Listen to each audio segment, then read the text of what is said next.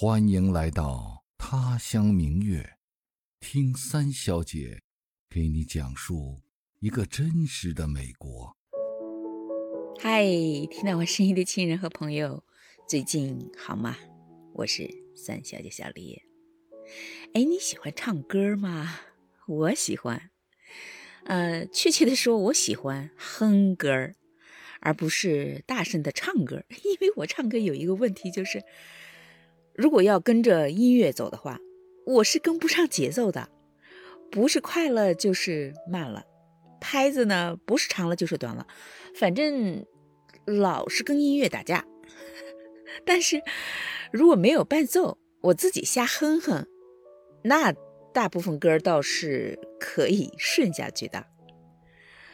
嗯，说起来我自己唱歌是一般啦，但我周围一直有唱歌特别好的朋友。嗯，从初中到高中，再到大学，我关系最好的闺蜜就是一个民歌的金嗓子，到现在我还记得她唱那个《知音》。真的是余音绕梁啊，尤其是最后几句。一声声如泣如诉，如悲啼，叹的是。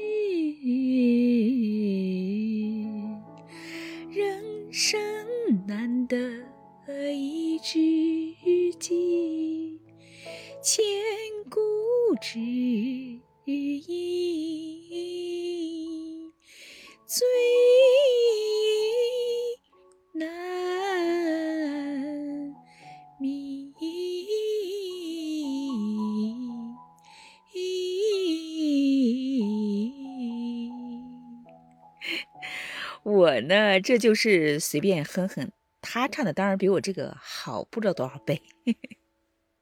上大学以后呢，我宿舍里就有音乐系的女孩子呀，唱民歌的、唱美声的都有，那可是专业学唱歌的。嗯，抛开他们不算，我们一起打网球的朋友里面，还有几个唱歌的高手，是属于那种去唱卡拉 OK，人家老板都不收钱的，因为可以用它们来装点门面，吸引观众呀。不过呢。虽然我唱的一般，但我还是挺喜欢唱的，没事儿老哼哼。前两天呢，我和我老公闲聊，他说：“你喜欢唱歌，就去参加合唱团呗，玩儿嘛。”啊，我想想，也对哦，那么多人的合唱团，谁听见谁的声音啊？跟他们混一段时间，没准儿我就能跟上节奏了呢，是吧？在这个大华府地区啊。华人的合唱团呢有好多个，恰好我中文学校的同事松老师就是黄河合唱团的团长，我就跑去跟他说，能不能去他们那儿混呢？他们呢是每周训练一次，周四晚上八点到十点，这个时间我正好有空，上个周四我就去了，去了一试才发现，哇，跟我想象的。完全不一样。人家问我的第一个问题就是：“你是唱哪个声部的？”哪个声部我完全不知道，我只知道我用真嗓子唱吧，低音下不去；用假嗓子唱吧，高音上不去。啊，他们后来就把我放到那个中音部先混着。那天呢，练习的曲子有三首。一首叫《莫尼山》，很好听，可是我完全没听过。第二首是《大鱼》，这首歌我熟啊，我给我们中文课的学生听过很多次。最后一首是《再回首》，这歌也熟，是姜育恒的嘛？当年那个红遍大江南北。我以为哈，越熟悉的歌越好学，好歹旋律熟啊，对吧？结果跟着唱了，才发现，哇，越熟的歌越不好唱，因为合唱是要分声部的呀。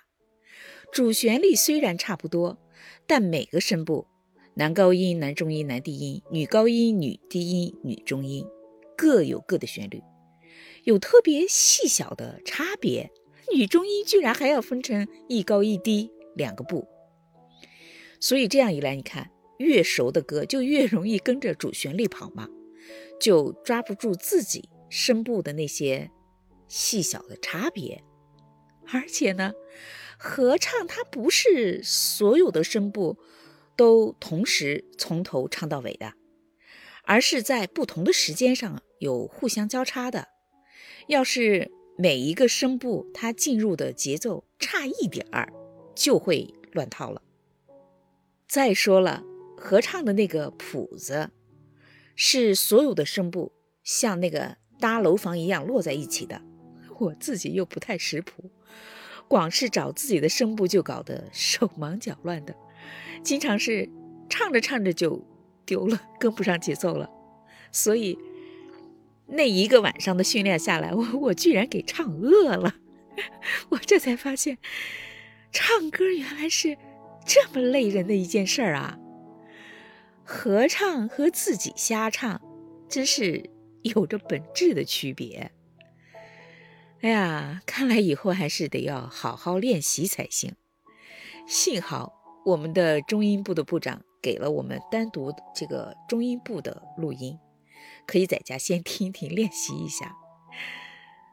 说起来呢，我们家应该是一个很能唱的家庭。这个唱是指的唱戏哈。先不说整个大家庭吧，我伯父啊、堂哥他们，就我们自己家，我老爸老妈、哥哥姐姐，包括我，都是上过戏台子的。我们那儿是唱秦腔嘛。秦腔是在西北很流行的戏剧，尤其是在陕西。在陕西有一句流传很广的话，就是“八百里秦川，尘土飞扬；三千万秦人，齐吼秦腔。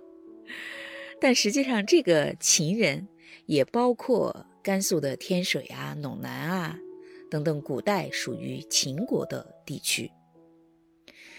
你知道秦腔是一种特别。高亢、激昂、洪亮的戏种，唱起来不管男女都是满嗓子吼啊！男人的那种粗犷和女人的泼辣，都是实实在在的，一点都不做作的啊！那种感觉哈，热情的时候就像是夏天大麦场上那种一串一串的滚烫的汗珠子。那悲伤的时候呢，真的是像腊月天刮在脸上的寒风；那害羞起来呢，又像是远远的开在山崖崖上的桃花儿。爱就是爱，恨就是恨，清楚明白。每一出戏都是重彩浓墨，拼尽全力。哎呀，我特别喜欢。我们老家那个邱丽萍，虽然是唱秦腔。也比不上专业剧团，但前前后后也已经经历了四五代人的传承了。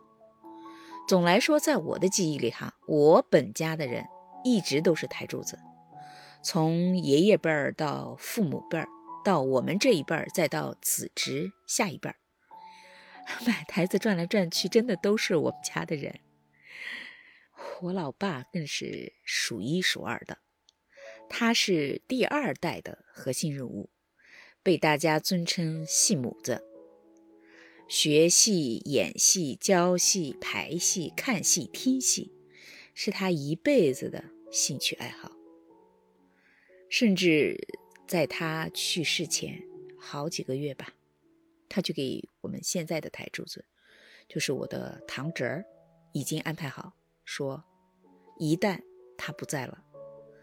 守灵作业，不要哭哭啼啼，一定要组织戏班子来唱戏，热热闹闹的送他最后一程。那一夜，我们堂侄真的是带了专业剧团的文武场来现场伴奏。当然，那些人也是我老爸的生前好友，认识几十年了，常常在一起唱秦腔的。所以那天晚上，村里但凡会唱的，尤其是那些台柱子，一个接一个的唱啊，一直到夜里十二点半，就怕吵到人家睡觉嘛，才歇下。还有很多人都没有轮得上。我们姊妹三个，加上我的小堂妹，我们四个，从来没有在台子上开过口唱戏的人。那天也是一起唱了两段，来了他的心愿吧。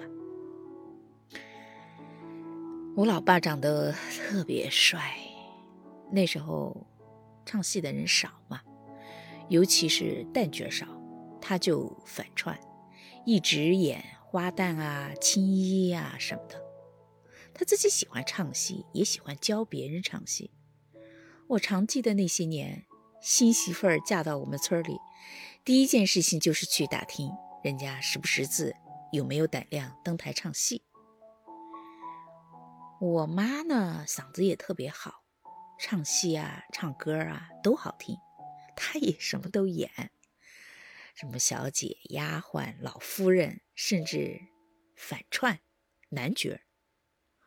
他俩呢，空闲时间就都用在了学戏上面。我记得最初我爸是不识谱的，是我老妈一点一点教会他的。那我老妈的表演呢，可能没有我爸那么有范儿，也是我老爸一点一点示范给他的。其实不光他俩了，我们村里其他的人也是见缝插针的练戏。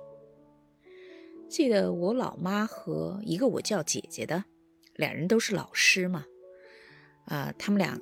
就是共用一间办公室，就是在课间十分钟，他俩都能拿着教鞭在那儿排一会儿戏。哎，那时候的人心思简单，快乐也就简单。我们村里唱大戏呢，大多都是在正月里嘛。我那时候小，就没有耐心。安安静静的坐在冷得要死的露天看一晚上的戏，就常常跟着我老爸老妈泡在后台。我还记得那个当后台用的仓库，墙上挂着道具，什么长枪、大刀、马鞭子、旗子、剑、锤子什么的。靠墙呢是一排一排的戏衣，什么帝王的蟒袍啊。武将的那个盔甲呀，小姐的彩衣呀，丫鬟的裙子呀什么的，柱子上呢都挂着大大小小的颜色不一样的胡子啊、玉带呀、各种帽子呀。不过最吸引我的是一张大桌子，上面是一盒一盒的头面，什么簪子、钗、竹子、花。金凤玉蝶、步摇、流苏什么的，闪闪发亮，特别吸引那时候的我。我就老想去摸，但又不敢，因为怕给人弄地上摔碎了嘛。呃，等后来我长大了一些之后呢，偶然呢也会跟着我老爸老妈上台充当丫鬟什么的，但是从来没唱过。现在想起来，哎呀。唱戏这件事儿，还是我记忆里最色彩缤纷的一个角落，算是承载着我最美好的童年的时光吧。还有一件事儿我印象特别深，那就是正月十五晚上的赛灯和走印。赛灯呢，就是各家各户出一个人，提着灯笼，大家排成队。然后绕着村子走一圈儿，走印呢，就是在村前的大坪上，在地里踩出一个篆体字的福字儿。我那时候小，村里呢也还没有电，所以在那个 没有电视、没有手机的年代，我们村的正月十五，因为要唱戏，有灯会嘛。是比大年三十和大年初一要热闹得多的，所以虽然没有那个诗词当中所谓的“凤箫声动，玉壶光转，一夜鱼龙舞的那种盛况。但是正月十五那一天，白天晚上都要唱戏，白天还有社火表演嘛，就还是特别热闹。尤其是晚上的赛灯和走印。我那时候虽然白天是在掌灯队里面跳舞，但晚上去赛灯和走印，我爸妈是不许让去的，因为天太黑了，真的黑，是那种 伸手不见五指的黑。因为我刚说了。那时候我们村还没有电嘛，而且路也窄又坑坑洼洼的。你知道好多路都是那种一两尺宽的山路吗？我还跑不快啊，因为差不多去赛灯的都是年轻小伙子嘛，所以呢，我就只能跟着大人站在楼檐上看。不过呢，也正是因为我不能跟着去赛灯，反倒能看到在那种。黑漆漆的晚上，那个明晃晃的灯队蜿蜒在山路上的那种美景，尤其是在大屏上走印的时候，大把是带着长长的队伍，一步一步踏出一个完整的“福”字儿。你远远看，就像是某种神秘的力量点燃了那颗印。因为在远处是看不见提灯的人的，就只能看见一盏一盏的灯。然后呢，你就会看到乌漆麻黑的夜里，一个“福”字儿慢慢的浮现在天地之间，又慢慢的熄灭。那个情景有一种说不上来的惊心动魄的感觉。我印象非常深刻啊！好了，因为我去参加合唱团，想起了小时候吧，看老爸老妈在老家唱戏的一些回忆。其实还有很多故事没有时间说，尤其关于秦腔。嗯，我有一个专辑叫《随感录》，是我老爸写的。里面有一章呢，是专门讲我们邱丽萍唱戏的事儿。如果你有兴趣呢，可以去听听看，他写的非常详细。现在呢，你看一转眼又快到春节了，也不知道我们村儿今年唱不唱戏。我自己唱戏是不行的，去合唱团混也不一定混得好。不过呢，不管唱戏还是唱歌，都是为了让人开心嘛。只要开开心心的就行了，你说呢？哎，你那儿的传统戏曲是什么呀？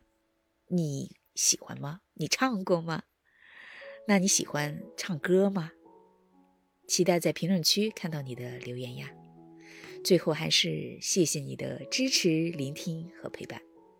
生活呢还在继续，咱们下期节目再见，拜拜。